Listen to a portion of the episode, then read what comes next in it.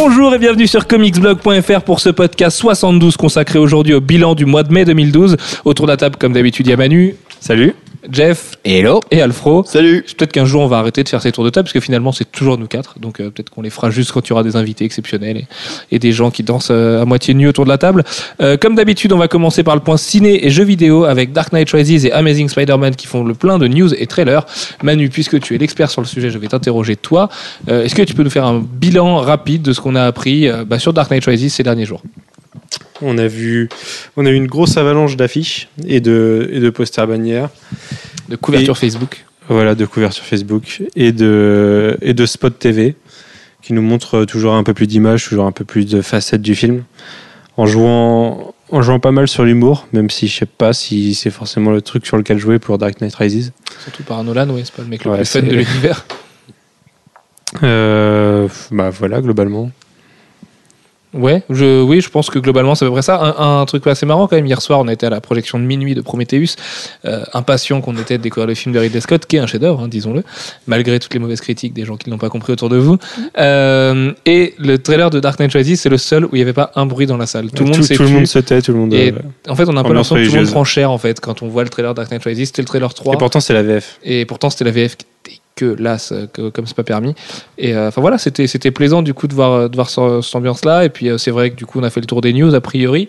Euh, le film se rapproche dangereusement. On est au mois de juin dans un jour, heure de diffusion du podcast. Voilà, il nous reste un petit mois et demi avant de découvrir le film. Nous, les calendriers des, projets presse vont commencer à arriver. Autant vous dire qu'on est on ne peut plus impatient.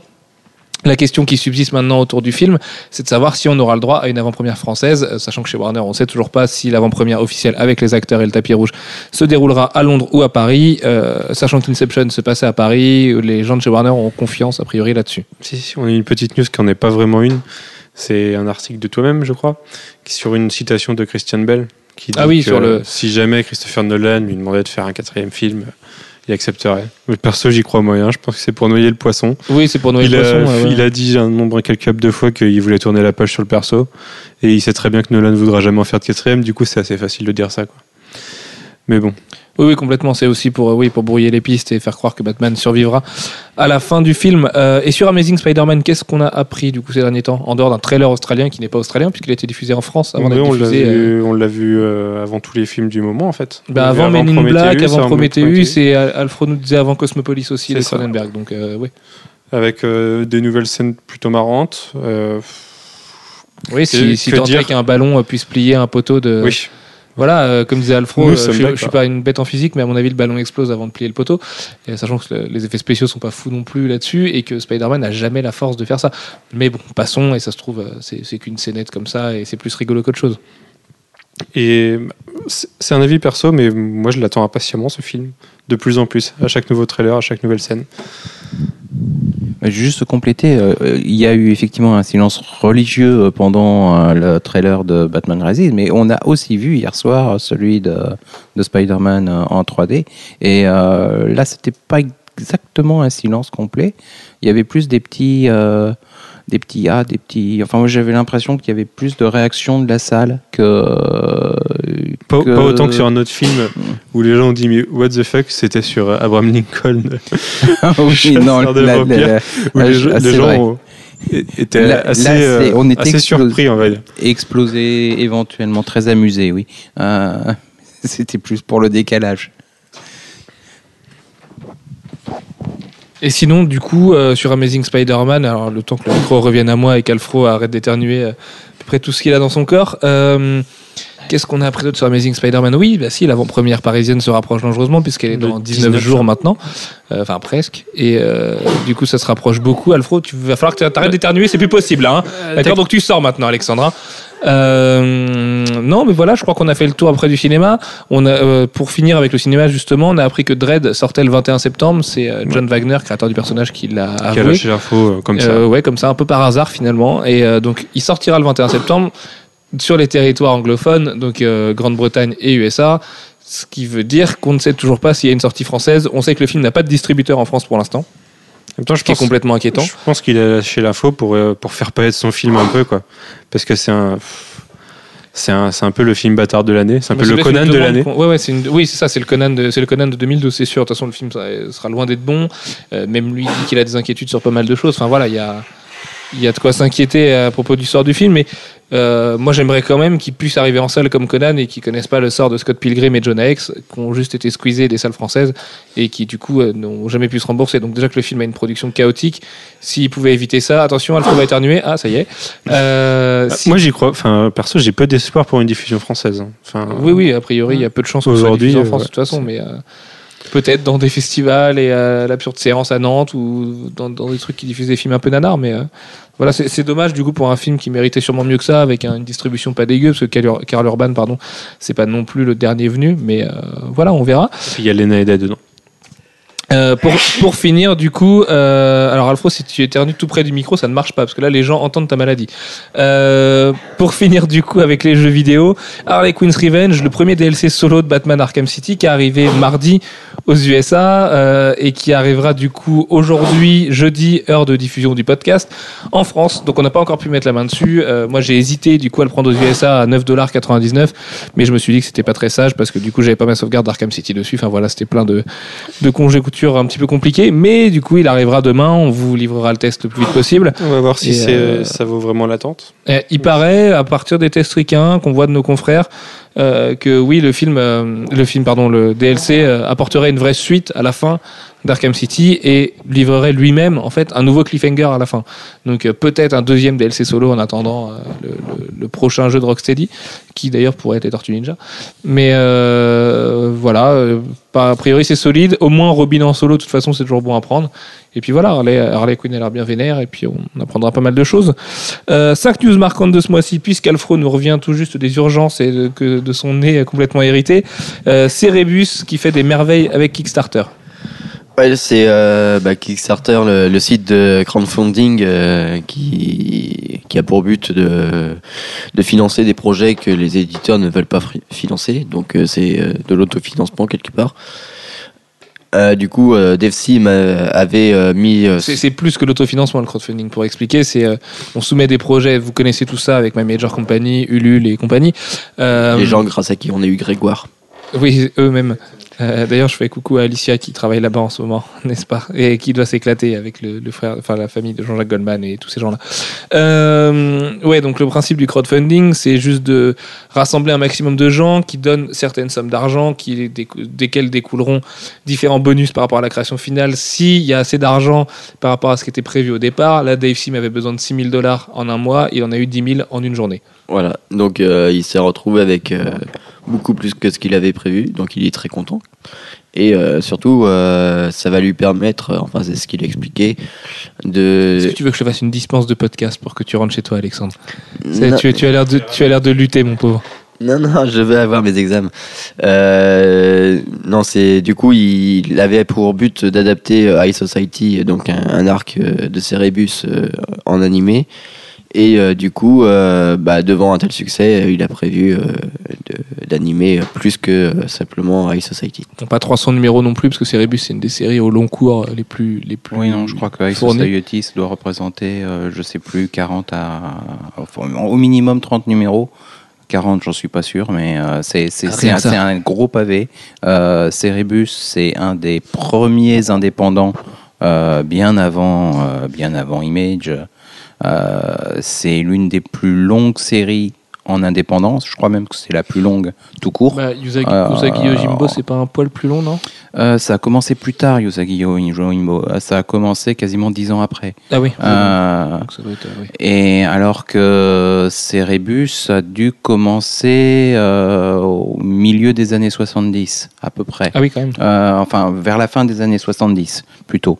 Euh, c'est dans les premiers indépendants. euh, C'était autoproduit euh, par Dave Sim, chez Aardvark Vanaheim, ou Vanaheim, je sais pas. C'est marrant Euh, du coup que Dave Sim ait pu travailler sur d'autres choses à côté de- que Cerebus, parce qu'il a pas fait que ça toute sa Bah, vie. il a fait essentiellement ça. Euh, après, il avait une véritable aura, parce que Cerebus euh, est un titre euh, un- qui, au départ, est un titre parodique, euh, et puis qui évolue très vite vers des, euh, euh, des thèmes beaucoup plus euh, philosophiques, euh, politiques, euh, euh, d'études de société, euh, de, de mise en abîme de différents euh, concepts.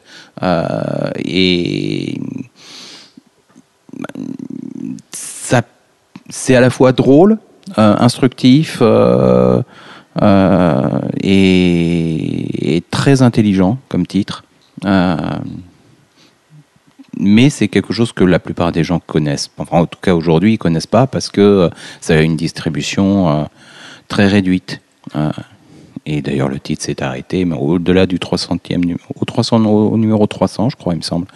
C'est quand même, au numéro 300. Et parce que, euh, parce que Dave Sim avait toujours dit euh, qu'il avait un plan jusqu'au numéro 300 euh, et pas au-delà. C'est l'arrêterait au numéro 300. C'est déjà conséquent comme plan. Euh, deuxième news qu'on a choisi de retenir ce mois-ci, Manu, c'est l'identité du personnage gay de DC Comics. Alors attention, spoiler, euh, si vous êtes lecteur VO ou VF ou que vous ne voulez pas savoir qui c'est, euh, avancez le podcast de 5 minutes, ce sera plus simple pour vous. Même si Parce c'est que- c'est c'est quasiment confirmé, mais toujours pas sûr. C'est- pas sûr à 100%. On le Après, saura on normalement en la semaine prochaine. À 99,9. Mais euh, voilà, donc euh, avancez le podcast de 5 minutes. Manu, c'est parti, tu peux balancer son nom à partir de maintenant. Bah, nos, suppositions, notre supposition était bonne. Il s'agirait bien d'Alan Scott, donc le Green Lantern de la Terre 2, qu'on a euh, qu'on a aperçu brièvement dans le numéro 1 de Earth 2 le mois dernier, et qu'on reverra dans le numéro 2 la semaine prochaine. Et c'est là que devrait être fait la révélation justement. Du coup, euh, DC Comics, on en avait parlé la semaine dernière, avait annoncé qu'un un de ses personnages iconiques euh, qui était hétéro auparavant, avant les New, Fi- les New 52, devrait, euh, devrait devenir gay dans les New 52. Et est-ce qu'Alan Scott peut du coup être caractérisé comme iconique, comme étant un. Bah, c'est quand même le premier Green Lantern. C'est le premier Green Lantern, mais c'est loin d'être le, le personnage d'ici le plus connu et le Green Lantern le plus connu du monde. Et c'est surtout Oui, mais, ici euh, un personnage complètement réinventé par rapport à, Comme par rapport à ce qu'il était. euh, Comme symbole, c'est quand même euh, le, euh, le personnage qui a été Green Lantern avant tout le monde. Oui, mais est-ce que dans la nouvelle continuité New 52, on peut considérer ça? C'est c'est ouais. vraiment un, un nouveau Alan Scott, tout comme on a un nouveau Jay Garrick Ce qui et peut- qu'on aurait une nouvelle JSA. Moi, ce, que, ce qui me fait poser plus de questions, c'est que du coup, ce Redcon modifie beaucoup de choses, notamment euh, il il y aura plus son fils euh, Obsidian, et surtout il y aura plus sa fille euh, Jade, et du coup, Mais euh, en même temps, c'est, enfin, je trouve, je trouve ça bête de se dire ça, puisque c'est des personnages qui existaient quand les personnages de Earth 2 et de, et de la, la Terre régulière étaient dans le même univers. Alors que là, c'est pas le cas. De toute façon, dans les New 52. ouais, mais euh, Donc Kyle Rayner, il a jamais connu Jade dans tous les cas. Ouais, mais c'est ça qui est, qui est bizarre. C'est euh, du coup, euh, est-ce que ça, ça alors qu'on on est censé avoir un univers des Green Lantern qui a été très peu touché, le fait d'e- d'effacer Jade, ça, ça affecte quand même pas mal l'univers. C'est, euh, je sais pas s'ils ont pensé jusque jusque là chez DC. euh, De toute façon, Kyle Rayner, on, a effacé Jade et on a effacé Donna Troy. Donc déjà, il, il a pas de chance par rapport à ses conquêtes passées. Et avouons-le, c'est un personnage qui est dans la série la plus pourrie des Green Lantern et qui, qui sert pas à grand chose pour l'instant. Donc qu'il ait été beaucoup modifié, pour l'instant, c'est pas très impactant. ils auraient pu tout, tout simplement le- l'effacer parce que c'est le Green Lantern qui sert à rien.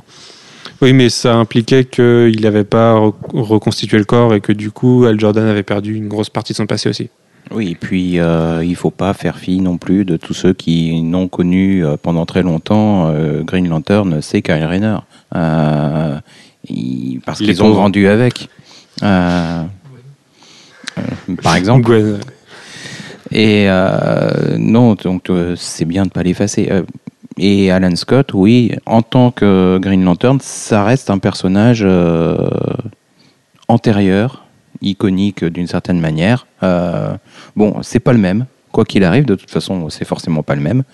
Euh, mais euh, et d'ailleurs, la nouvelle Earth 2 est, semble prendre le chemin d'être assez différente de l'ancienne. Donc, on, va voir. Et pour en revenir au personnage gay et à l'annonce, à l'annonce qui a fait du bruit, on va le dire dans les médias, ce qui est assez marrant, c'est que c'est pas c'est pas le seul personnage gay de l'univers d'ici, c'est pas non plus le seul personnage mâle gay de l'univers d'ici, puisqu'on avait déjà bon, Bunker qui était tout pourri, hein, puisque Teen c'est tout pourri, avouons-le. Et, si vous lisez Flash, dans le numéro 9, on apprend qu'il y a un autre super-héros, enfin super-héros à la retraite, euh, qui est gay aussi. enfin, c'est pas explicitement dit, mais c'est fortement suggéré. Donc c'est le, problème d'ailleurs, c'est c'est juste qu'il voulait, il voulait avoir un porte-drapeau gay euh, connu de tout le monde. Bah justement, la transition est toute trouvée puisque là aussi, spoiler alert, si vous voulez pas connaître leur identité, même si vous la connaissez, c'est obligé maintenant, puisque de toute façon Canal Plus et iTélé vous l'ont spoilé. Euh, C'était le même reportage. hein. Ma- Oui, bah oui, c'est le même reportage. Oui. Les gens regardent peut-être pas les deux.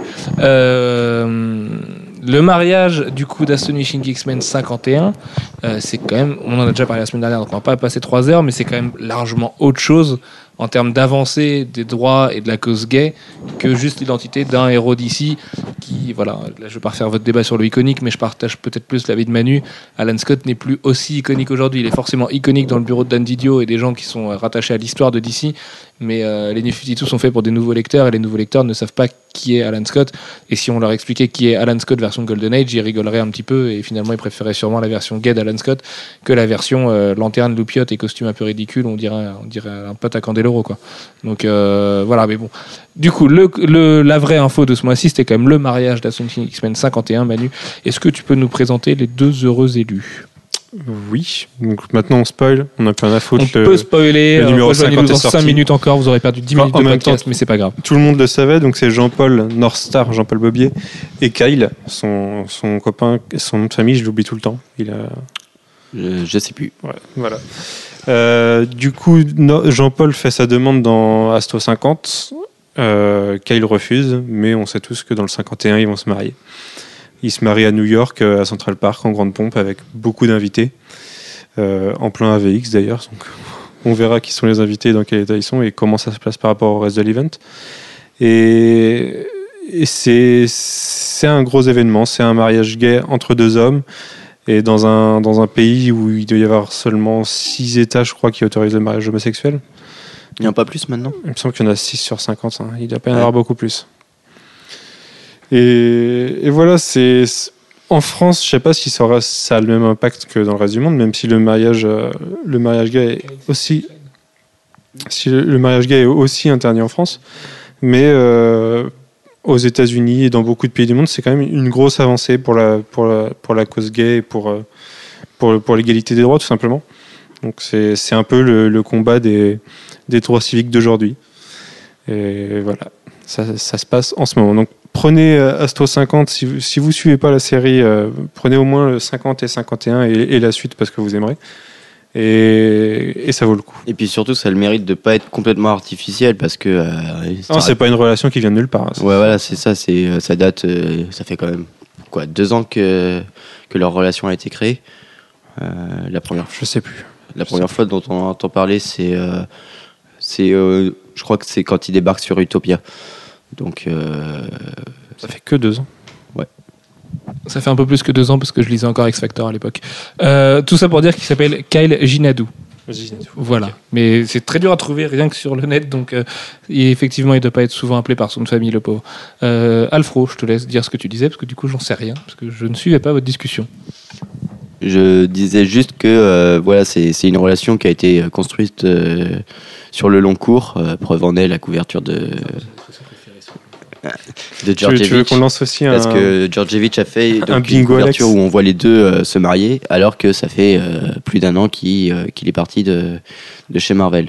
Donc voilà, c'était quelque chose qui était déjà dans les, dans les projets de Marvel. Et euh, maintenant, ça me fait bien rire aussi les gens qui disent euh, Ah oui, ils ont fait ça parce que euh, Obama a déclaré qu'il était pour le mariage gay. Non, ça, c'est les reportages sur télé, ça. Ouais, mais voilà, c'est en plus c'est complètement stupide. Ils auraient pu réfléchir juste au, au délai éditorial, mais, mais bref. Non, mais c'est c'est iTélé. et- Enfin, je sais pas lequel en fait le reportage entre iTélé et Canal de toute façon. C'était exactement le même, donc il y en a un qui l'a racheté à l'autre. Mais bon, passons. iTélé et Canal appartiennent au même groupe et s'échangent des reportages souvent le Il midi s'est et des le soir. échanges comme ça. Ouais, euh, ouais, oui. C'est les, en fait, c'est les mêmes journalistes dessus. Et d'ailleurs, la journaliste qui présente, euh, enfin, on s'en fout, hein, mais la journaliste qui présente euh, le journal à la nouvelle édition le midi, c'est celle qui travaille aussi sur iTélé bien souvent. Euh, Très bien. Du coup, euh, vous pouvez revenir après les spoilers. Allez-y, débouchez vos oreilles. On est de retour. Euh, D'ici en septembre, est-ce que ça cache un malabar, Manu? Et explique-nous un petit peu ce qu'est d'ici en septembre pour que les gens puissent recoller à, à Voilà, la, la rumeur et les, et les indices pointent vers le fait qu'en septembre, DC ne publierait pas les, nouveaux, les numéros 13 de ces New 52, mais les garderait pour le mois d'octobre. En part- dehors de Legion of Super Heroes. Legion. Après tout, c'est une série avec des personnages qui voyagent à travers le temps. Donc, euh, moi, ça, ça, ça me perturbe pas qu'ils fassent pas comme les autres. Et que en, en septembre, on aurait des numéros 0 qui raconteraient des, des événements antérieurs au numéro 1 de, de septembre dernier. Un petit peu comme ce qu'ils avaient fait avec euh, le Year Zero euh, il y a quelques années. Voilà. Et bon, on, a, on en a essayé d'en parler avec Dan Didio il y a un peu plus d'une semaine. Et quand on lui demande euh, qu'est-ce qui se passe avec les numéros en septembre, il fait Je ne sais pas, j'ai pas entendu parler de numéro en- zéro en septembre. Donc c'est grosse langue de bois. Mais voilà, à notre avis, il se passe quelque chose. C'est pas anodin. Et quand on parle des New 52, ils nous disent clairement que de toute façon, leur idée, c'est de, de toujours garder euh, l'intérêt pour le lecteur en faisant toujours quelque chose de neuf et qui se renouvelle. Donc pas rebooter tous les ans, mais euh, apporter, de, apporter du sang frais tous les ans. Donc soit des nouvelles séries, soit des, soit des sauts dans le temps, en avant, en arrière. Wait and see. Surtout que pour appuyer cette, ru- cette rumeur, on a des rumeurs déjà sur euh, ce que pourrait être euh, le contenu de, de ces numéros zéro, euh, avec le Birds of Prey euh, Zero qui serait consacré à Katana, des trucs comme ça. Si on commence à avoir des rumeurs sur ce qu'il y a dedans, c'est qu'il y a, il peut-être bon espoir que ce soit vrai. Ou Il alors, n'y a pas de fumée sans feu, comme voilà. on dit. ou alors on s'est bien fait mystifier par d'ici, quoi. Plaçons des expressions ce soir. Oui, surtout que celle-là est très, très propice à des blagues racistes dégueulasses. Mais euh, euh, dernière news marquante. euh, non, mais Alfro, en plus, tu, tu fais partie de cette confession. Faut-il le rappeler, sioniste de merde. Cinq news marquantes de ce mois-ci. Michael Red débarque sur Daredevil après avoir envoyé une lettre à l'éditeur de Spider-Man et de Daredevil. Est-ce que c'est pas incroyable? Bah, c'est une, une très belle histoire, quoi. Comme, comme quoi un, un artiste de comics peut être fan. Un peu comme Israël. Alors, C'est si on commence sur les blagues euh, antisémites, euh, j'en fais sur euh, Ah, les Basques. an- antisioniste, je ne parle pas d'antisémitisme, Alexandre. Ouais. Regarde un peu ce que dit Dieudonné, tu verras, il dit des choses intéressantes. Mais bon, voilà, si tu préfères Bernard-Henri Lévy, écoute. Allez, bref, du coup, Michael Red sur Daredevil. Ouais, je, je disais donc que voilà, Michael Red, tout grand dessinateur, tout grand artiste et créateur qui soit, peut être fan lui-même d'une série qu'il lit. Et euh, bah voilà, euh, quand on a un fan comme Michael Red, euh, Steven Walker, il n'a pas, l'é- l'éditeur de Daredevil, il a, il a pas, je pense, tortillé longtemps en lui proposant de dessiner un numéro. Et euh, du coup, euh, bah voilà, c'est une belle histoire et c'est. euh, Bah, surtout que du coup, les artistes de Daredevil se sont barrés et c'est Koifam qui a hérité du bébé alors que c'était la meilleure série de 2011, il paraît. Et du coup, euh, Michael Red arrive un petit peu comme un sauveur parce que Koifam, c'est quand même loin d'être sexy, quoi. Bah ouais, le- quand tu vois la, la, la rotation actuellement, c'est Paolo Rivera, cool, et Koifam. Juste après, bah, c'est un petit peu. euh, Sachant que Marcos Martin a un peu jeté l'éponge. euh. et Chris Samney après lui, donc. euh, voilà, c'est c'est un petit peu dommage, mais euh, oui, Michael Red, euh, ça, ça pourrait plutôt pas mal le faire. Bah oui, c'est quand même un sacré bout de légende, Michael Red. Euh, on va passer aux 5 sorties VO marquantes de ce mois-ci. Tu vas garder le micro, Alexandre, euh, avec Hero 1. Et est-ce que toi et Jeff pouvez nous expliquer un petit peu le concept de Hero qui sort tous les ans chez IDW Alors le, le Hero euh, 2012, euh, parce que oui, il y en a un par an et donc euh, voilà, celui-ci c'est 2012, logique. C'est euh, en fait un Parce comic qu'on est en 2012, comme dit qui est euh, édité par euh, Hero Initiative. Et Hero Initiative, c'est une association qui va récolter des fonds, donc euh, au travers euh, notamment de la vente de ce comic, mais aussi euh, par d'autres opérations comme euh, des ventes de, de sketch ou de print complètement exclusifs. Et euh, ces fonds sont reversés euh, aux artistes euh, de comics qui sont euh, dans le besoin. Parce qu'il faut. s- Que parce ce soit dans le besoin euh, pour des raisons euh, bah, de notes d'hôpital, Ouais. euh, de santé, euh, puisque le souvent, système américain fonctionne beaucoup euh, avec du financement individuel la plupart du temps, euh, ou pour euh, des raisons de bah, d'assistance euh, légale, euh, parce qu'il se trouve que certains artistes sont en procès, euh, parfois sur des durées très longues, euh, avec des éditeurs par rapport aux droits de leur propre série. Et que ça dure très longtemps et que celui qui gagne le plus, en règle générale, dans ces procès, c'est l'avocat. Et, et celui qui a le plus d'argent au départ aussi, parce qu'en règle générale, il a le plus les moyens de gagner. Euh, donc, euh, c'est à ça que sert euh, le Hero 2012 cette année, le Hero 2011 l'année dernière, euh, etc. Ça sert à financer les ben, toutes ces aides aux créateurs de comics qui en ont besoin. Il ne s'agit pas de, de donner des sous à des gens qui n'en ont pas besoin. Là, c'est vraiment euh, une œuvre euh, caritative. Euh, Enfin, je sais que nous, à Plein Rêve, ça fait des années qu'on qu'on prend un certain nombre de titres. Tous les ans, on en, on on en stocke quelques-uns pour rien, parce que bah, ça part pas. Euh, mais, euh, enfin, ça part pas très bien. Il y a, il y a des, souvent des, des jolies couvertures, mais la plupart des gens hésitent, la plupart des gens hésitent à dépenser euh, euh, 4 dollars, enfin, pour, pour un titre pour lequel il n'y a, il y a rien fondamentalement qui les intéresse dedans. Même si, Ouais, tous les ans, il y, y a des choses très sympas dedans, euh, parce que les, les artistes mettent des, des contributions euh, souvent inédites euh, et, et qui sont des, des petits ajouts ben, à leur propre série. Euh, Alors, pour être tout à fait honnête, l'édition 2012 est quand même un peu plus faible que ces dernières années. Euh, bah, déjà, il n'y a qu'une seule couverture, ce qui est très bizarre. Mais bon, ça reste oui, une couverture dernière, de il y Campbell. une couverture de une couverture d'Adam Hughes et une couverture de Campbell, c'était ça Je Et plus. une autre de Matt Wagner. Et une autre de Matt Wagner. Donc voilà, Euh. l'année dernière, il y avait. il y a- Mais bon, ça reste une couverture de Campbell, donc on va pas se plaindre. Euh, Il y a quand même dedans, euh, dans les trucs notables, une histoire inédite de, de Tortue Ninja par. Hitman. Voilà. Donc voilà, tous les fans de Tortue Ninja. C'est l'un des créateurs de des Tortues Ninja. Voilà. L'un des Et, deux. Euh, celui qui, euh, qui les a. Celui qui les dessinait? Euh, non, ça ressemble beaucoup graphiquement. Ouais, euh, ouais, mais peut-être que c'est les deux. euh. Je crois qu'ils sont. Euh, Je crois qu'ils sont tous les deux. euh, Hum. Ouais. Donc euh, voilà. Et on a aussi euh, Dev Sim, dont on vous a parlé euh, précédemment, comme quoi tout se recoupe, euh, qui fait Elephant Man avec Richard Starkins. Donc Richard Starkins, le, fameux lettreur qui avait créé Elephant Man chez Image et qui a confié le dessin de cet épisode à Dev Sim. Voilà.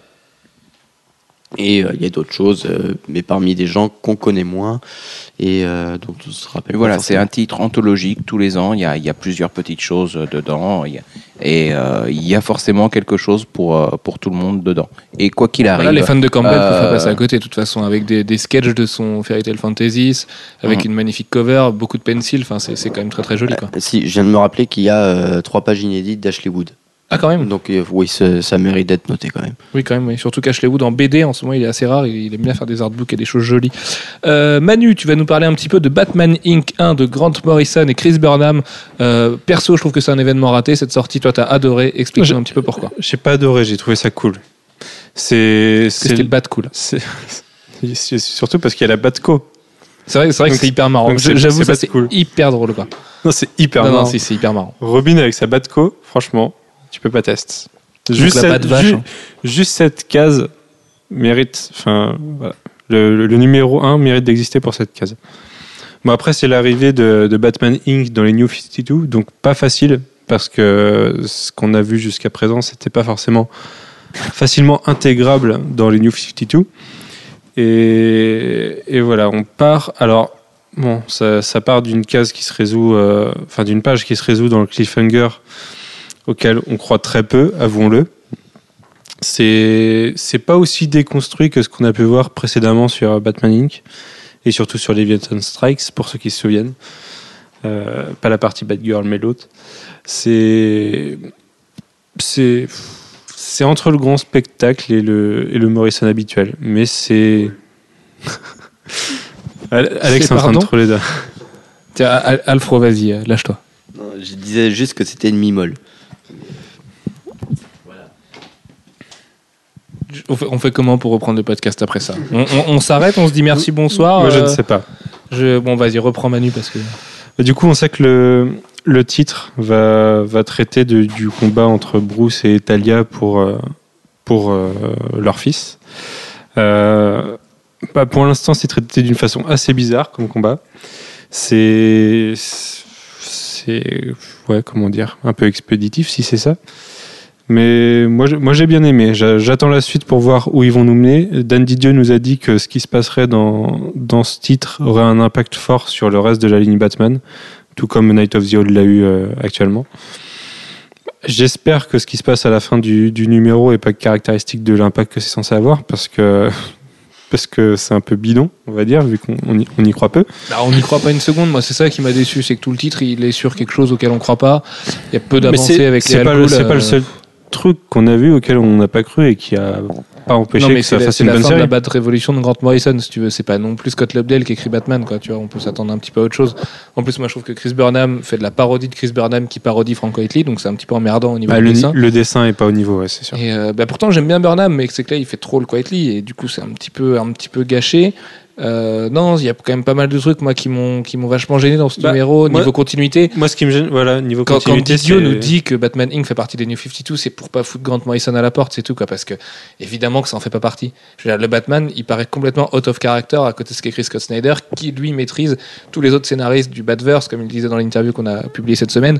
Euh, là, Morrison, il fait ce qu'il veut, mais il est à 100 000 lieues du Batman de Night of the Owls. Bah, c'est ça en fait, c'est c'est intégrable mais euh, out of character parce que on sent que Morrison s'embête pas à aller voir ce que font les autres et comment ils définissent la relation Batman-Robin.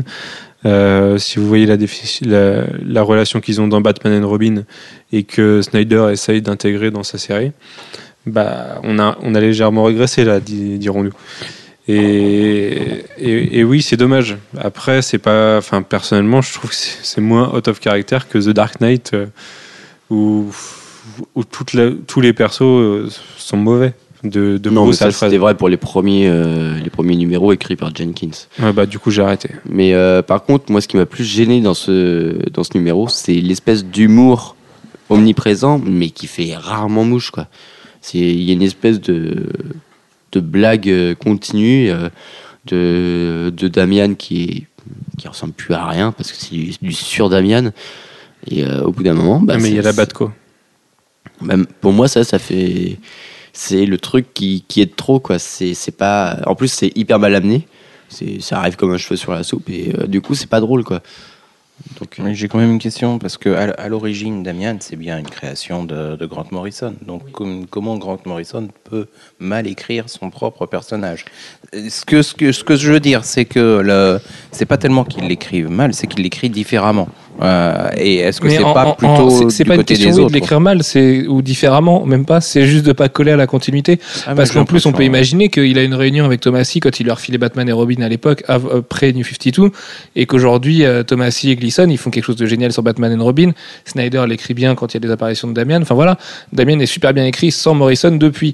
Et d'ailleurs, les auteurs ont quand même corrigé un petit peu son caractère qui était vraiment. euh, qui était tout ou rien avec Grant Morrison, qui était, qui était soit un vrai petit branleur, soit un vrai garçon aimant. Et je trouve que Gleason a trouvé le, le- juste milieu là-dedans. Mais c'est surtout une question de continuité, parce que évidemment qu'il peut pas se passer ce qui se passe à la fin de Batman Inc. 1, à l'heure où Batman et Robin n'a pas prévu de s'arrêter. Enfin, c'est juste du bon sens et de la sollicitation et un regard en avant. Et du coup, euh, je me souviens à l'époque de Batman 1 de Snyder et Capullo, on avait été déçus par le cliffhanger qui nous paraissait gros comme c'est pas permis. Sauf que du coup, il a été justifié dans l'histoire après, avec euh, notamment les origines du coup de Nightwing et du pourquoi, du comment, du talon, de ce que tu veux. Et là, c'est pas le cas. Moi, je le vois mal justifier ce, ce, ce Robin-là, enfin ce- cette dernière page-là. Et voilà, c'est vraiment du, du cliffhanger du pauvre, quoi. Oui, c'est sûr. Mais euh, enfin, pour en revenir à la continuité, on, on sait que c'est censé se passer dans l'univers des New 52 et on a une référence à ce qui s'est passé avec Nobody. On sait que ça se passe au moins un certain temps après la fin du premier arc de Batman et Robin. Et c'est là le problème, c'est qu'il prend ça en compte tout en régressant sur la relation entre, entre Robin et Batman. Et, et ça, c'est vraiment dommage.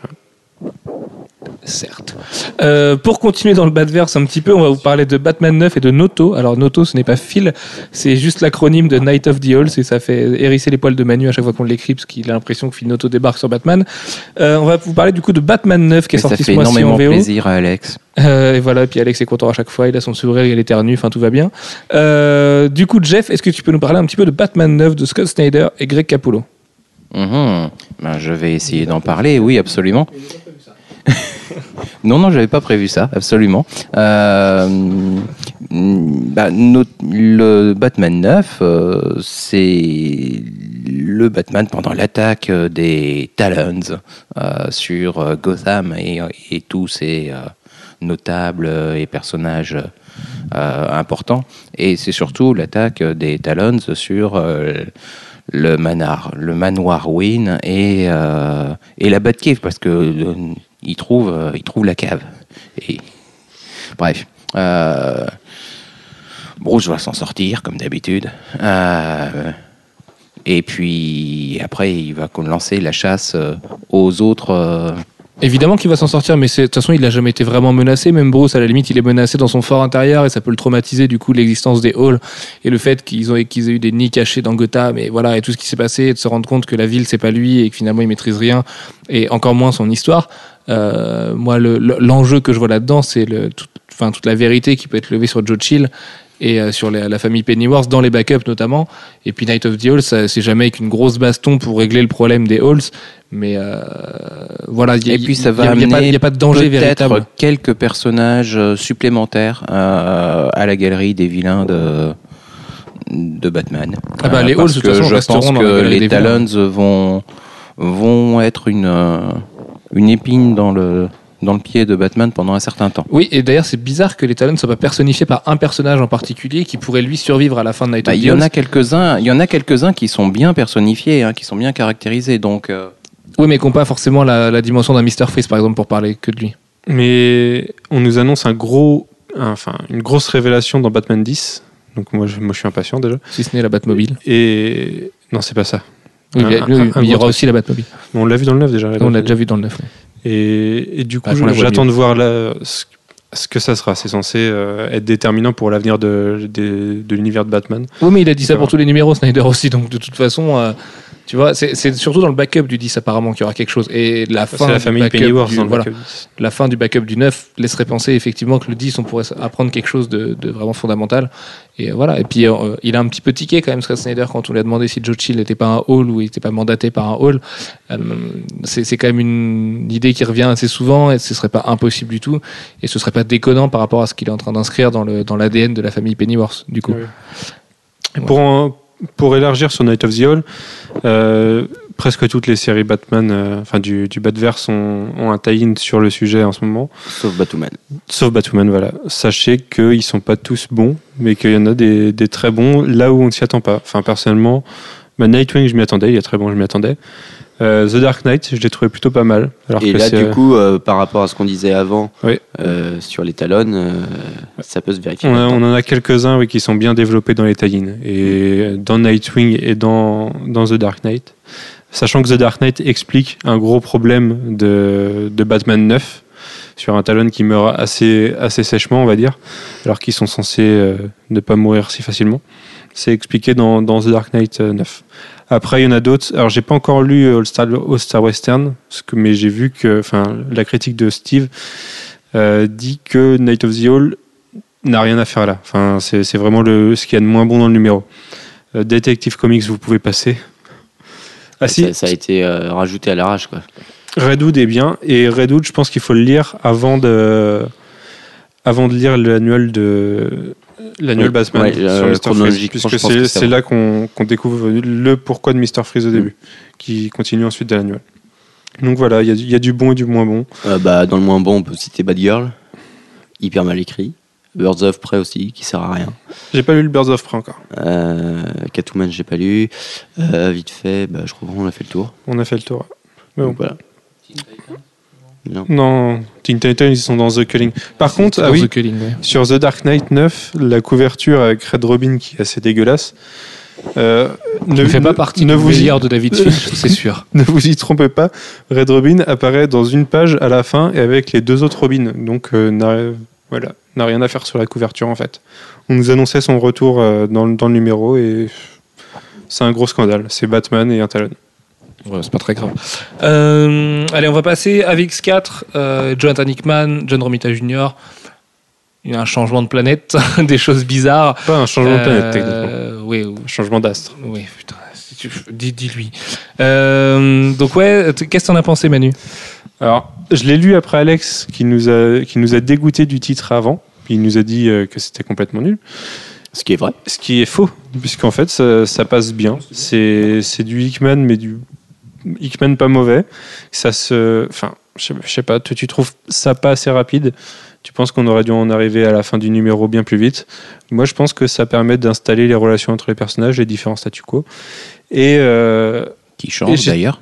et j'ai trouvé pas ça, pas ça déconnant. Surtout comment ça commence entre Wolverine et un certain personnage. Le, le twist entre les deux à la fin, j'ai trouvé ça plutôt cohérent.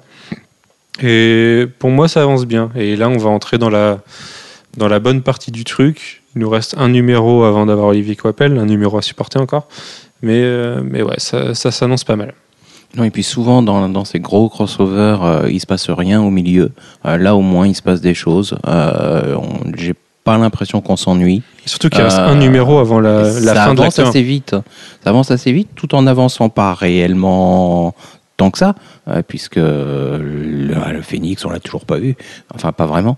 Euh, pas de tout près, en tout cas. Euh, Bah, bah, Il y en a certains qui l'ont vu de près, hein, Oui, oui. visiblement. Mais euh, ouais, euh, Non, mais je, je pense que dans la série elle-même, pas tant que ça. Le découpage en arc de Marvel euh, est pas bête parce que ça permet d'avoir vraiment trois, enfin c'est trois arcs, il me semble, Euh, trois, trois, bah, trois vraies histoires et du coup d'avoir un, un bon rythme puisque ça permet un début, une fin à chaque acte et de pas, voilà, comme tu dis, pas s'ennuyer au milieu, surtout sur un sur une mini-série de 12 numéros. Comme on- enfin Secret Invasion, c'était c'était imbuvable et, et Siege, on l'a supporté parce que ça faisait quatre numéros. Oui, puis parce que, euh, et puis euh, c'était graphiquement c'était sympa. euh, Oui, graphiquement. Voilà. Oui. Voilà. Oui, parce que c'est sûr que Romita Junior, euh, graphiquement, pff, on s'en passerait. Euh, dernier titre VO qu'on a retenu ce mois-ci, on va passer sur le Miller World, puisque finalement il n'y a pas tant de choses à dire que ça là-dessus. C'est True Blood numéro 1. Euh, Alexandre, toi qui es fan de Vampire Teenager et qui a lu ce numéro 1, est-ce que tu peux nous en parler un petit peu? Sachant qu'il faut préciser que oui, euh, enfin non, ce n'est pas le premier comics True Blood à sortir, mais c'est le premier numéro de la série régulière ongoing. Alors tout de suite, je tiens euh, à, dire que je ne suis pas fan de, de, de teen vampire et Tu es fan de True Blood? pas du tout. Euh, du coup, euh, je- oui, euh, je sais pas quoi dire. Je n'ai pas regardé la série. euh, euh, Quelqu'un à l'aide mais tu l'as lu le truc tout à l'heure Mais non. Et, alors en fait, Alfro m'a dit qu'il le lirait cet après-midi à la boutique, mais finalement il ne l'a pas lu. Je viens de le découvrir en direct. C'est génial, les joies du direct. Euh, bon, ceci dit, moi je l'ai, je l'ai très largement feuilleté. J'ai On commencé à le lire. le et- montage, même et si on fait pas de montage. On fait pas de montage sur les podcasts, c'est dommage. Euh, il m'est tombé des mains au bout de 10 pages. Euh, c'est pas terrible du tout. C'est en, en fait encore moins bien que les mini-séries d'avant. Si tu veux, je peux remplacer par un Justice League Dark. Hum, ouais, on va finir juste sur True Blood et puis tu pourras parler de Justice League Dark à ce moment-là parce que je sais que tu as envie d'en parler. Une ardeur brûle en toi, Manu, euh, avec l'amour que tu portes à Jeff Lemire. Euh, donc ouais, donc True Blood, c'est vraiment évitable, même pour les personnes fans de vampires qui brillent au soleil et euh, pour les gens fans de la série au départ. Ça apporte rien en plus à la série. Déjà que la série est un petit peu sombrée cette dernière saison, mais ou ces dernières saisons. Mais là, ça apporte pas grand-chose. C'est pas très beau. Les covers de David Messina sont pas magnifiques du tout. Au moins, on peut vous dire que David Messina est le chéri de Sarah Pikeli. Voilà, ça apportera un petit peu d'eau au moulin. Et puis euh, voilà, on va parler de Justice League Dark parce que du coup, True c'est très évitable. Alors que Justice League Dark, non. Justice League Dark, euh, moi j'ai j'ai tenu les huit premiers numéros parce que je trouvais ça beau et que je trouvais qu'on pouvait aller quelque part. Mais c'était écrit par Peter Milligan qui maîtrisait peut-être trop ses personnages pour aller nous les expliquer euh, comme il fallait et pour qu'on puisse accrocher. Et, là, c'est Jeff Lemire qui arrive sur le titre. Donc Jeff Lemire, pour moi, c'est une valeur sûre en ce moment. C'est il fait entre Animal Man, euh, Frankenstein et, et, ses autres projets indés. Euh, c'est un, un très bon auteur. Là, il arrive sur la série en, en reconstituant une nouvelle équipe Alors, seul problème, c'est Andrew Bennett, euh, à Vampire, si, si vous me suivez. Euh, à côté de ça, on a, on a de nouveaux personnages, on en a toujours des anciens, on a toujours Deadman, Zatanna, euh, Constantine, qui est un peu le leader du groupe, et qui nous présente d'ailleurs l'histoire, et qui nous présente chacun des personnages, donc ceux qu'on connaissait, ceux qu'on ne connaît pas. C'est c'est plus raccord avec l'univers euh, Justice League qu'on connaît. On, a vu Steve Trevor dans, plusieurs séries et dans le FCBD. Là, il vient commanditer une mission. Et du coup, la Justice League Dark, en fait, une, seconde, une sorte de seconde Justice League qui va travailler officieusement pour le gouvernement. Et vis-à-vis -vis de Black Orchid, est-ce que c'est celle de Swamp Thing? Parce que... bah, Moi, je dirais que non, puisque c'est, elle est présentée comme une sorte de Black Ops qui travaille pour, euh, pour Argus. Argus, c'est l'organisation de Steve Trevor. Et du coup, j'ai du mal à me, à me, à, me, positionner sur le sujet, puisque on a Black Orchid qui apparaît dans Swamp Thing, qui est repris ensuite dans Animal Man, d'après ce que nous dit Scott Snyder. Scott Snyder est censé nous expliquer ses origines et, et son histoire dans Animal Man. Donc, étant donné que. Euh, pas Scott Snyder, Lemire. Jeff Lemire, puisque c'est lui qui s'occupe d'Animal Man, est-ce que. C'est assez étrange. Je, je, je, ne saurais dire soit Swamp Thing et Animal Man se passent bien avant et du coup, euh, et, et, du coup ça, Black Orchid pourrait s'intégrer comme ça. Soit c'est un autre personnage qui s'appelle Black Orchid, et alors. Euh... alors euh, au bout de même pas un an de reboot, ils ont déjà deux personnages qui ont le même euh, pseudo. Ou alors c'est tout simplement pas, pas, Black Orchid dans Swamp Thing. Ouais. Alors là, du coup, euh, ce serait très bizarre. Ouais. À voir. Sachant que quand on a demandé à Snyder, il nous a dit que le personnage serait dans Animal Man. Et dans Something. Enfin, et, et qu'on le verrait dans Something Animal Man et dans Justice League Dark. Ouais. Donc euh, ce serait bien, elle, a priori. Ouais. Et c'est juste ce costume, en fait, qui te fait douter. Bah, et, son, et son histoire, c'est, enfin, on nous la présente comme une sorte de Black Ops, quoi. Ah, de ouais. Black Ops de l'organisation Argus. Ok, mais écoute, j'ai pas lu de Justice League Dark, donc euh, je ne pourrais te, apporter ma, ma contribution. Et sachant euh... que c'est le, le, personnage qui, dans la présentation de Constantine, il nous dit, elle, je sens, je sens encore rien là-dessus. Donc voilà. Très bien, on va passer aux sorties VF puisque du coup il nous reste plus très longtemps pour tout traiter. Euh, le relaunch kiosque chez Urban Comics. Jeff, est-ce que tu peux nous parler de Batman Saga, Green Lantern Saga et DC Saga en quelques mots s'il te plaît? Eh bien, ce mois-ci, nous avons donc reçu le 25, non, oh, même un tout petit peu plus tôt pour nous, euh, le, les kiosques Urban. Euh, Batman Saga qui reprend bah, Batman. Euh, Batman et Robin, Batman et Robin. Détective et Batgirl. Euh, et là-dessus, il y a quand même, il y a quand même du bon. Euh, bon, il y a surtout Batman, vraiment. Euh, et après, ben, DC Saga avec trois des meilleures séries de, de DC du relaunch des New 52. Euh, que sont Flash, Supergirl et dans une moindre mesure Justice League, mais Justice, Justice League est League. vraiment conçu comme un, euh, comme un showcase, comme un. Et puis de toute euh, façon, on vous accueille dans l'univers d'ici, on vous introduit en douceur aux personnages majeurs de l'univers. Euh, Non, et puis ça va être la série fer de lance euh, de DC. et puis Sachant avec que, Jim Lee au dessin. Voilà, il y a Jim voilà, il y a Geoff Jones, c'est les deux grosses pointures euh, dans leur domaine. Et euh, c'est euh, un Mais l'histoire en tant que telle n'a rien de renversant. Euh, voilà, on, numéro, cas, avance oui. vraiment très lentement, euh, Mais mais, c'est vraiment destiné euh, aux nouveaux entrants. Euh, donc, si vous ne connaissez pas l'univers d'ici, euh, prenez DC Saga, ça sera parfait. Enfin, ça, ça sera parfait. Ça sera Bah, sans doute le, le meilleur point d'entrée sur l'univers Batman, euh, l'univers euh, DC générique. Euh, pas sur l'univers Batman, pas sur l'univers Green Lantern, qui eux sont chacun dans leur euh, de leur côté, mais euh, d'un point de vue générique, c'est c'est parfait. Bon, à part ça, ben, évidemment, Green Lantern Saga, on a les quatre séries Green Lantern, euh, ça peut les numéros un trop des quatre séries placer, euh, euh. Green Lantern, ça, ça permet, ça a un énorme avantage, c'est ça, qui est euh, de permettre d'avoir l'avancée simultanée de l'ensemble des séries Green Lantern telle qu'elle a été diffusée aux États-Unis. Ce qui évite les incohérences qu'on peut avoir à d'autres périodes entre euh, ben, une sortie d'une série euh, en regroupée et puis des choses qui se passent euh, en même temps, mais qui du coup sont décalés, apparaissent après. Euh, Là, c'est vraiment bien de ce point de vue-là. Bon, c'est tout. Notons peut-être, on a eu beaucoup de retours de lecteurs. Euh, nous, on n'a pas eu ces problèmes-là. Sur des, problèmes de, colle sur les kiosques et d'impression sur certains numéros. Donc des, des, des cases vides ou des, ou des choses comme ça. Donc nous, on n'a pas, je sais pas, on a peut-être eu une bonne série des, des numéros. On n'a pas eu, on n'a pas eu ces problèmes sur, sur nos exemplaires. Ouais, on ne nous en a pas parlé, en tout cas, enfin, pas, pas, pas directement. Euh, Après, les problèmes ont été remontés à Urban et et il y a aussi apparemment des, des coquilles dans les traductions qui corrigent du coup pour les relier. Hmm, D'accord. Euh, juste un petit complément euh, sur le DC Saga et sur le Batman Saga, il y a des variantes euh, pour le numéro 1 qui sont sorties,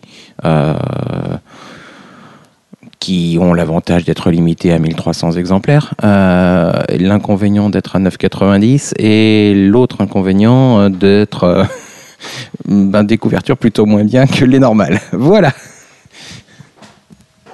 Euh, second titre qu'on retient ce mois-ci en VF, euh, c'est La mort de Jean the Wolf for Best of Marvel chez Panini Comics. Euh, Alfro, est-ce que tu peux nous en parler un petit peu, s'il te plaît? Euh, alors, de- la mort de Jean DeWolf, euh, c'est l'un des arcs légendaires de, de Spider-Man, sachant que euh, ça remonte aux années 80 maintenant. Euh, Spider-Man était en costume noir, donc euh, ça, ça, dans la même période à peu près que euh, que la, la mort de, enfin que la dernière chasse de Craven qui est sortie il y a- une semaine. C'est quand même assez antérieur. hein. Oui, on, mais, est, on voilà. est facilement 5 ans avant, largement. Oui. Cinq ans avant sur une histoire de, de, de 50 ans maintenant. Ça va. Oui, ça va, oui. C'est- Voilà, c'est On reste dans la même décennie. Voilà, c'est la, la période euh, costume noir, euh, plutôt sombre euh, du, du tisseur, parce que là encore, la mort de Jean DeWolf, c'est pas le, le Spider-Man qui, qui passe son temps à faire des blagues. C'est quand même, c'est quand même un, un finesse c'est hyper dur. Alors, que là, il y a un fou rire et un private joke qu'on n'arrive pas, à- on n'arrive pas à savoir de quoi il s'agit puisqu'ils sont chacun sur leur PC et on est en train de s'envoyer je ne sais pas quoi. Donc, euh, la mort de Jean DeWolf, c'est euh, c'est un élément fondateur aussi de la mythologie euh, Spider-Man qui a encore des implications aujourd'hui parce que Dan- Slott s'en sert quand même assez souvent euh, dans, son, dans, dans son run. Et euh, c'est euh, construit comme une, une enquête policière parce que voilà, si ça, si ça s'appelle la mort de Jean DeWolf, c'est qu'ils nous font pas euh, languir très longtemps avant que celle-ci meure. Ah ben, elle meurt au début, Voilà. euh, elle, elle meurt au début de l'arc et en fait c'est l'enquête sur sa mort. Ah, il faut savoir que Jean DeWolf c'était un personnage assez important dans l'univers de, de Spider-Man Euh, et euh, bah, au début, à l'époque quand, c'est sorti, on n'y a pas cru. Au début, on s'est dit, non, ils vont pas la tuer, c'est pas possible. Eh ben si. Euh, et en plus euh, très rapidement et euh, et après ben, il y a l'enquête The Death of euh, Jean DeWolf. Donc c'est assez, assez marrant de voir Spider-Man dans un système d'enquête policière. Et c'est appuyé par le magnifique trait de Sal Buscema, qui est très, très réaliste, très fin, très précis. Qui, bah, c'était l'un des meilleurs de sa génération. hein, il faut... Oui. Mhm. Oui, enfin c'est c'est très, euh, c'est un très bon storyteller, Stal Buscema. C'est plus, il ressemble dans la catégorie, il ressemble plus à Romita Junior euh, aujourd'hui que euh, qu'à qu'à Neil Adams ou ou, ou d'autres. C'est Ah, Sal c'est- Buscema, c'est- c'est- il y a quand même du niveau derrière. hein, c'est pas. Bon, on est d'accord, on Oui. est pas d'accord. Mais Jeff a jamais aimé Sal Buscema, donc euh, il y a- Si, il y a si, j'aime bien. J'aime bien, euh, mais euh, il est plus. euh, Mais il est fan de Georges Pérez, oui, ceci dit. Donc, euh, Voilà. finalement, euh, like a boss. Euh, du coup, le- le- l'autre titre en VF qu'on a retenu, c'est John Carter, et c'est moi qui vais en parler euh, après avoir euh, pleuré un petit peu sur des blagues de très mauvais goût. Euh, John Carter qui est donc paru chez Panini Comics qui a pour intérêt d'avoir Philippe Andrade au dessin euh, qui est un dessinateur portugais que j'aime bien qui est rare et euh, faut en profiter. Par contre le titre en tant que tel est super bas du front. Euh, c'est encore plus bas du front que les écrits de Burroughs. D'ailleurs c'est plus proche des écrits de Burroughs que du film de Andrew Stanton. C'est juste hyper straightforward, c'est très très bizarre. Euh, on a l'impression qu'il faut tout accepter comme on nous le donne, qu'il faut réfléchir à rien, que tout se déroule de manière naturelle, mais finalement pas naturelle, parce que c'est quand même un mec sur Mars qui fait des sauts extraordinaires contre des mecs contre quatre bras et des singes géants avec un chien gigantesque qui court plus vite que la lumière et une princesse qui a la peau rouge. Mais euh, non, mais on a l'impression que tout est Et qui est normal dedans, que, qui est forcément très belle. Euh, on a l'impression que tout découle tout seul dans ce titre, c'est très bizarre. Alors, on s'ennuie pas vraiment, même si c'est un petit peu bavard des fois, mais il y a rien de, il y a rien de mémorable dans ce John Carter. C'est juste que, à la limite, pour approfondir du coup euh, l'univers de, Burroughs et voir ce qu'il lui a fait dans les bouquins plutôt que dans le film de Stanton, ça peut être intéressant, sachant que par contre, ça reprend la même chose au départ, même s'il n'y a pas ces passages sur Terre, euh, dans le Nevada ou je ne sais plus où, euh, qu'on voit quasiment que des passages sur Mars, mais ça finit de la même façon avec Burroughs et le coup de la crypte à la fin et toutes ces choses-là. Mais au moins, il y a le dessin de Philippe Andrade qui est...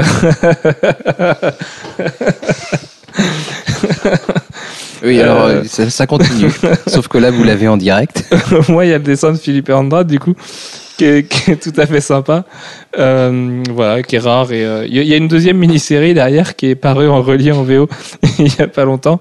Euh, voilà, peut-être que Panini fera l'effort de nous le, de le proposer aussi en VF, même si celui-là a l'air d'être une belle plantade en termes de vente, puisque on n'en vend pas et qu'il y en a plein partout et que ça d'être euh, d'être un succès non, fou. On n'en vend pas, c'est clair. Enfin, en tout cas, pas pour l'instant. Euh, Ceci dit, que- ça fait quand même un bon compte là.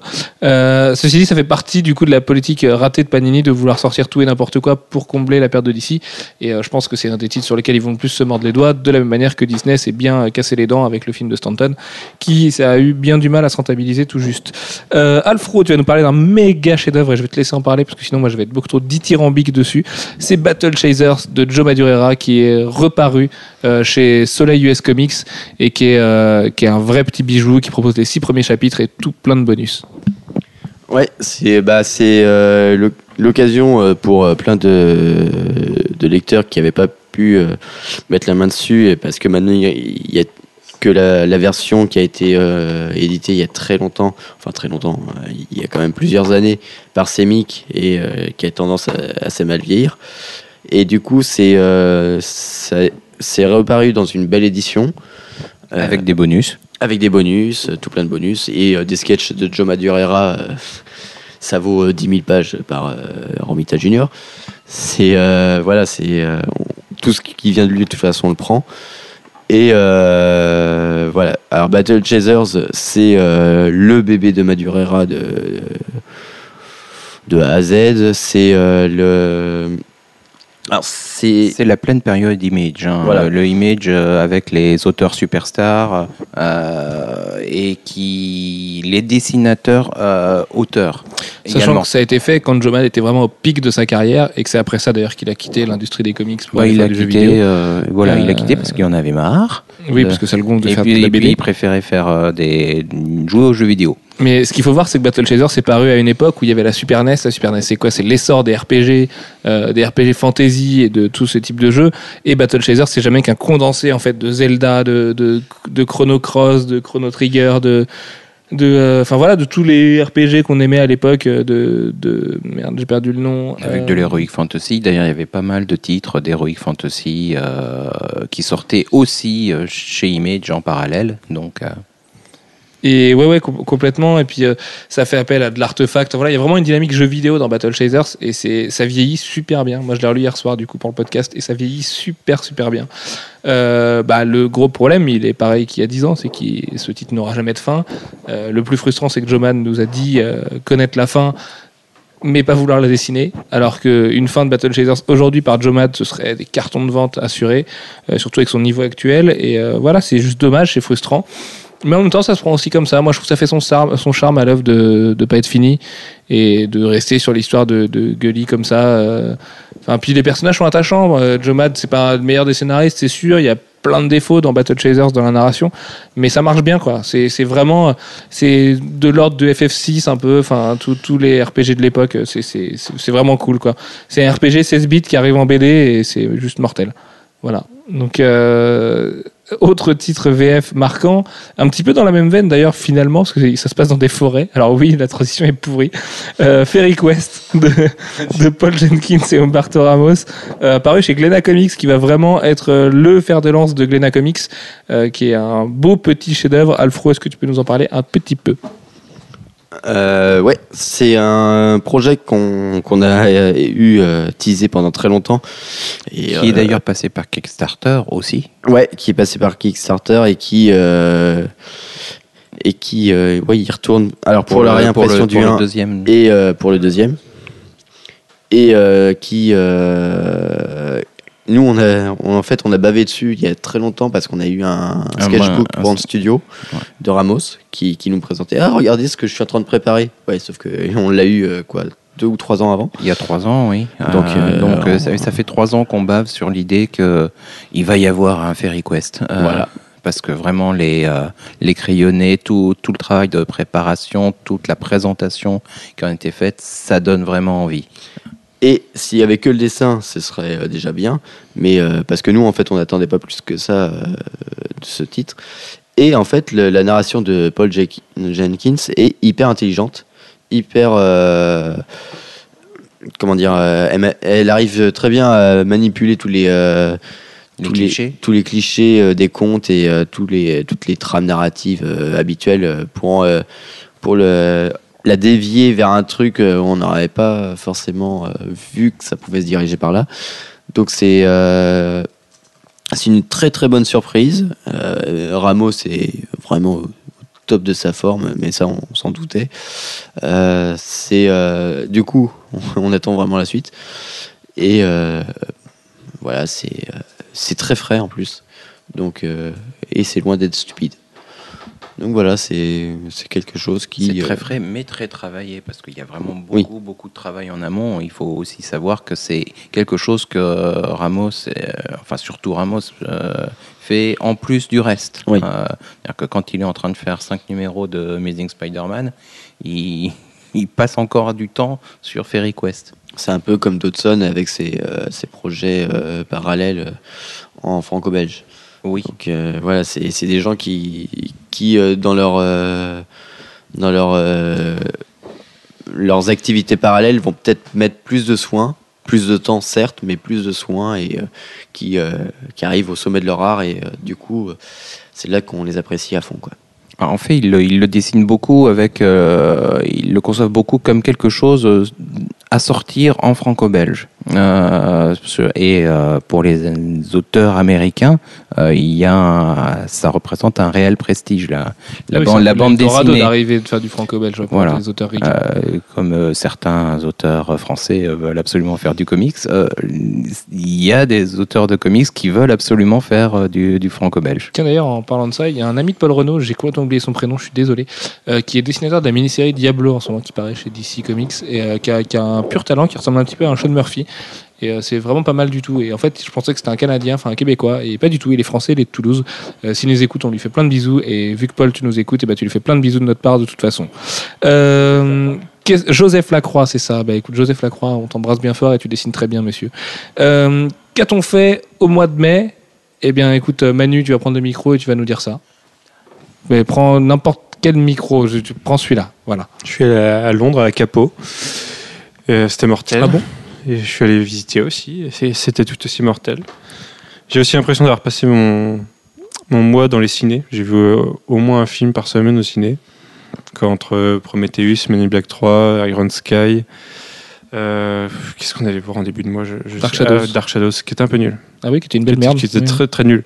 Alors que, contrairement à, à ce que tout le monde dit, Men in Black 3, c'est pas nul. Ah non, pas du tout. Non, mais une Moi, Black je trouve 3, on a, on a J'ai une trouvé ça cool. surprise. On s'attendait à voir vraiment un truc tout pourri et finalement on est sorti de la salle assez content. Quoi. Le méchant est tout pourri. Euh, si, si, c'est une sorte de, génial quoi. sorte de lo- lobo, lobo, de under under lobo. Oui, c'est un peu un lobo du pot. Ouais. Et le RSA. Mais je le, enfin, je, le- je sais pas, je, je le trouve euh, efficace le film, facile mais efficace. Et, et voilà, moi j'ai eu des surprises, j'ai ri et, et j'ai trouvé ça cool. J'ai- j'ai- franchement, j'ai pas trouvé de problème de rythme. Il est pas long le film, donc euh, tout, tout passe bien. Et Prometheus, qui n'est pas un chef-d'œuvre absolu, mais c'est- un bon film, mais C'est un excellent film. C'est du vrai cinéma. C'est du cinéma qui donne à réfléchir, euh, du cinéma comme dans les années 80 moi, et son, qui ouvre une mythologie pour sur moi, un univers qui est passionnant. Pour moi, son euh. problème, c'est le, le lien avec Alien, en fait. Sans le lien avec Alien, il y a, il y a toute une réflexion sur la, sur la filiation, le, le rapport aux parents. Et, Mais pourquoi tirer lui enlever ce lien avec Alien Puisque le film a été créé comme ça, là-dessus? Ben, Parce qu'il est meilleur dans le reste. que dans son lien avec Alien. Euh, ah, je suis pas d'accord. Moi, je trouve le lien avec Alien habile. Et en même temps, c'est vraiment ce qu'a dit Scott depuis le début. Euh, il partage de l'ADN avec Alien, c'est le cas de le dire. Mais, euh, mais c'est un film sur autre chose. Et c'est complètement autre chose, finalement. Enfin, on va pas vous le spoiler maintenant, sinon vous allez nous, cry- nous cryogéniser et nous péter les jambes comme je voulais le faire la semaine dernière. Euh, mais, Enfin. Il y a une vraie réflexion de fond derrière le film, il y a un vrai thème qui est abordé et qui va, le reste va découler de ça. Enfin, tu vois? Et Alien est là, du coup, pour le supplanter, le film, pour, euh, pour le supporter aussi. Dire, euh, ben, je, je- regardez, c'est mon bébé, c'est mon nouveau bébé, voilà, c'est dans mon univers, mais. Et du coup, mais ça donne en plus des réponses quand même sur Alien, sur la création des aliens notamment. Enfin, il y a... Ah, c'est horrible de pas pouvoir spoiler. Non, parce qu'en plus, il y a Alex qui est avec nous et qui l'a pas vu encore. Oui, Ce qui doit être assez horrible depuis, pour lui depuis aujourd'hui, en fait. Enfin, Même si du coup, j'y vais avec lui vendredi soir en VO, parce qu'on l'a vu en VF hier à la séance de minuit. Mais je pense que je vais emmener ma chérie le voir en VO aussi. Parce que ça mérite une deuxième vision quand même. Oui, je pense. Mais voilà, en plus, c'est un genre de film qui mérite deux visions. Après, non, il est pas parfait. Il y a des. Il y y a trop de Petit défauts. problème de rythme. Les gens qui aiment pas l'écriture de Lindelof et qui aimaient pas Lost et qui aiment pas Cloverfield et qui Ils aiment ont pas tort. ce genre de film, ils ont tort déjà. Euh, aimeront pas, euh, qui n'ont pas aimé Action Comics aussi 900 parce qu'il avait fait un, 3 ou 4 pages magnifiques dans Action Comics avec Ryan Sook. Mais c'était le, le meilleure partie d'Action Comics 900. Ouais, tout à fait, ouais. Mieux que Paul Cornell. Euh, Enfin, enfin, les gens qui aiment pas Lindelof, du coup, se retrouveront pas dans le film parce que le film ouvre énormément de portes, en referme très peu, mais laisse un boulevard pour une suite et une nouvelle trilogie qui peut juste être passionnante. Il faut juste que Scott fasse attention à pas faire n'importe quoi avec. Mais euh, voilà, Prometheus, c'était grand, c'était immense. C'était Après, très bien. Je pense que les gens aussi s'attendaient pas à ce genre de film-là avec toute la promo qu'il y a eu derrière, s'attendaient plus à un Avatar-like à la James Cameron avec des, des grands effets de partout et tout. Mais quand on fait. Euh, quand Là, j'aurais Ridley trouvé Scott- ça nul. bah voilà, quand Ridley Scott revient sur Alien, mais ceci dit, il y a des éléments de, du, Alien, de- du Aliens de Cameron, euh, mais quand Ridley Scott revient sur le, un film qui était un huis clos au départ, qui l'a fait connaître et qu'on a fait le réel qu'il est aujourd'hui, il est obligé de mettre des éléments de huis clos, et je trouve justement à la limite qu'il n'y en a pas assez de ces éléments-là. Mais bon, euh, bref.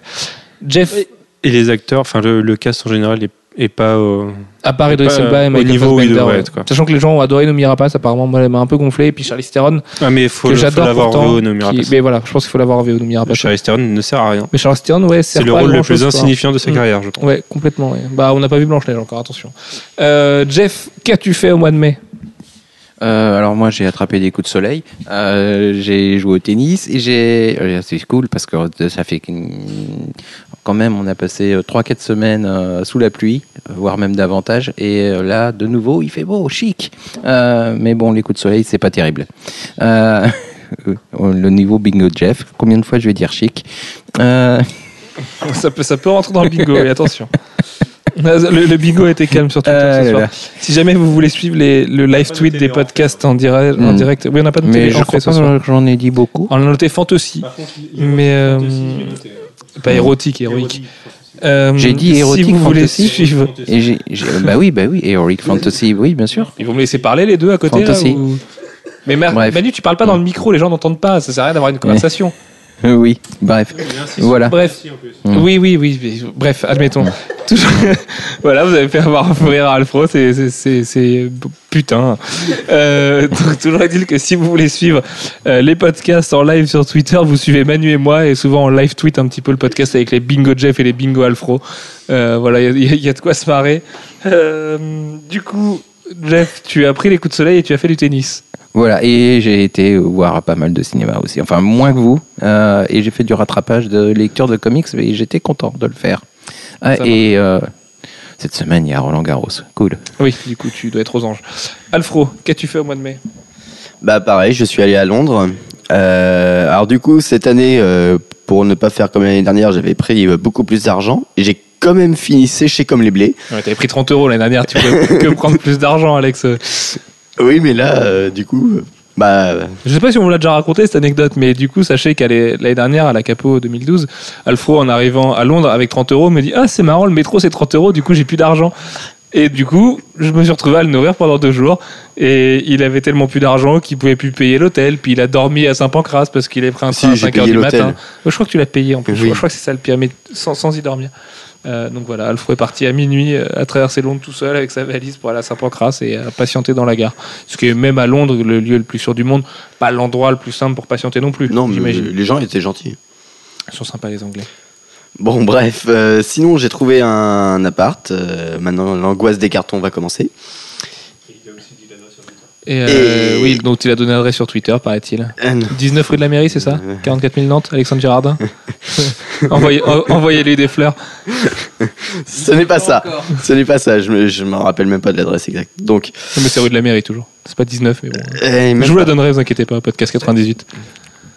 Mais bon, en bref. Euh, du coup, euh, j'ai aussi vu Cosmopolis. Et oh là là, l'amère déception, le- l'espèce de poignard dans le cœur de, que Cronenberg m'a fait là. Parce que Cronenberg, euh, il a juste fait euh, An History of Violence et. euh, mince, le truc avec les Russes, ça s'appelle. Les promesses de l'ombre. Les promesses de l'ombre, qui était juste mortel. Et là, il sort une espèce de truc assez inepte euh, qui commence hyper bien, où on, sent que ça va être un film intelligent, mais du coup, ça veut être trop intelligent et euh, ça en oublie d'être intéressant, avec une espèce de. Comment dire D'acteur. Voilà, Robert Pattinson qui est affreux. C'est en fait, c'est pas le syndrome Twilight, c'est qu'il est vraiment nul. Euh, c'est, je pense que c'est inhérent à sa personne et à son jeu d'acteur. Euh, Il n'y a rien à sauver. Et donc, euh, pff, euh, voilà, c'est une espèce de. J'ai jamais vu autant de gens sortir de la salle et Cool, j'y vais dimanche.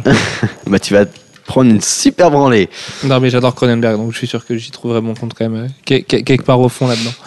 Euh, quant à moi, du coup, au mois de mai, qu'est-ce que j'ai fait? J'ai euh, fait des numéros 3 de jeux vidéo, sachant que je pensais m'éclater sur Diablo et faire Max Payne un petit peu de manière automatique.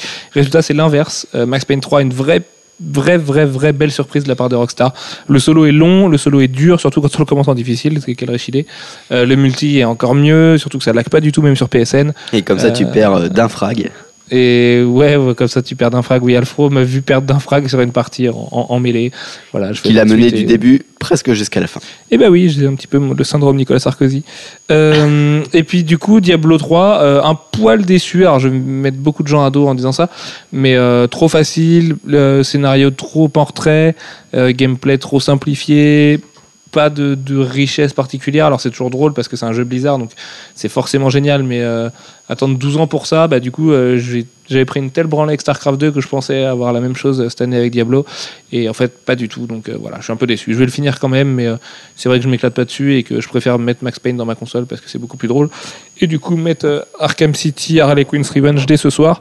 Euh, dernière chose que j'ai fait ce mois-ci, j'ai rattrapé Sherlock parce que tout le monde m'en parlait et que j'avais pas trop trop osé regarder cette série de Steven Moffat, euh, déçu que j'étais de la saison 6 de Doctor Who. Et bah Sherlock, c'est un chef-d'œuvre. Euh, Il y a que 6 épisodes, que des épisodes d'une heure et demie, ceci dit, donc en fait ça fait beaucoup d'épisodes pour une série normale.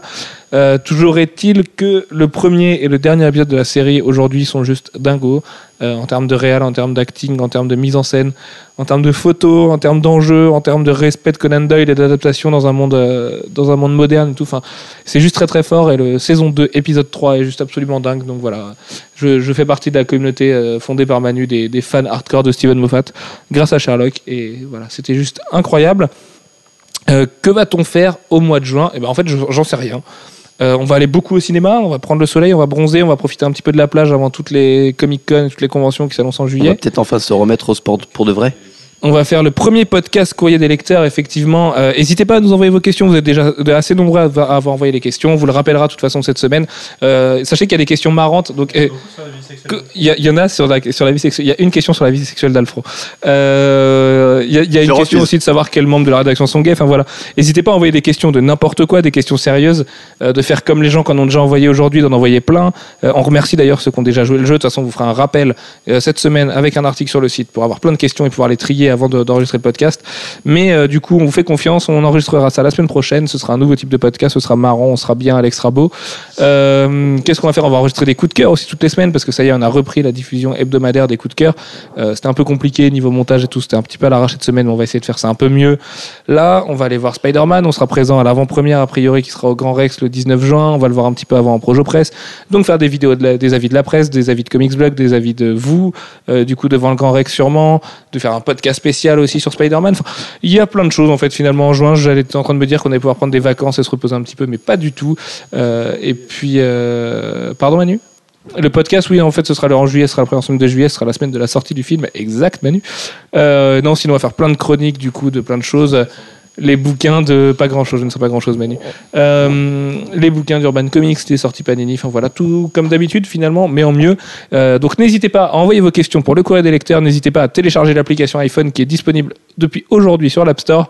Euh, moi je vais respirer un petit peu parce que je sens que je vais mourir.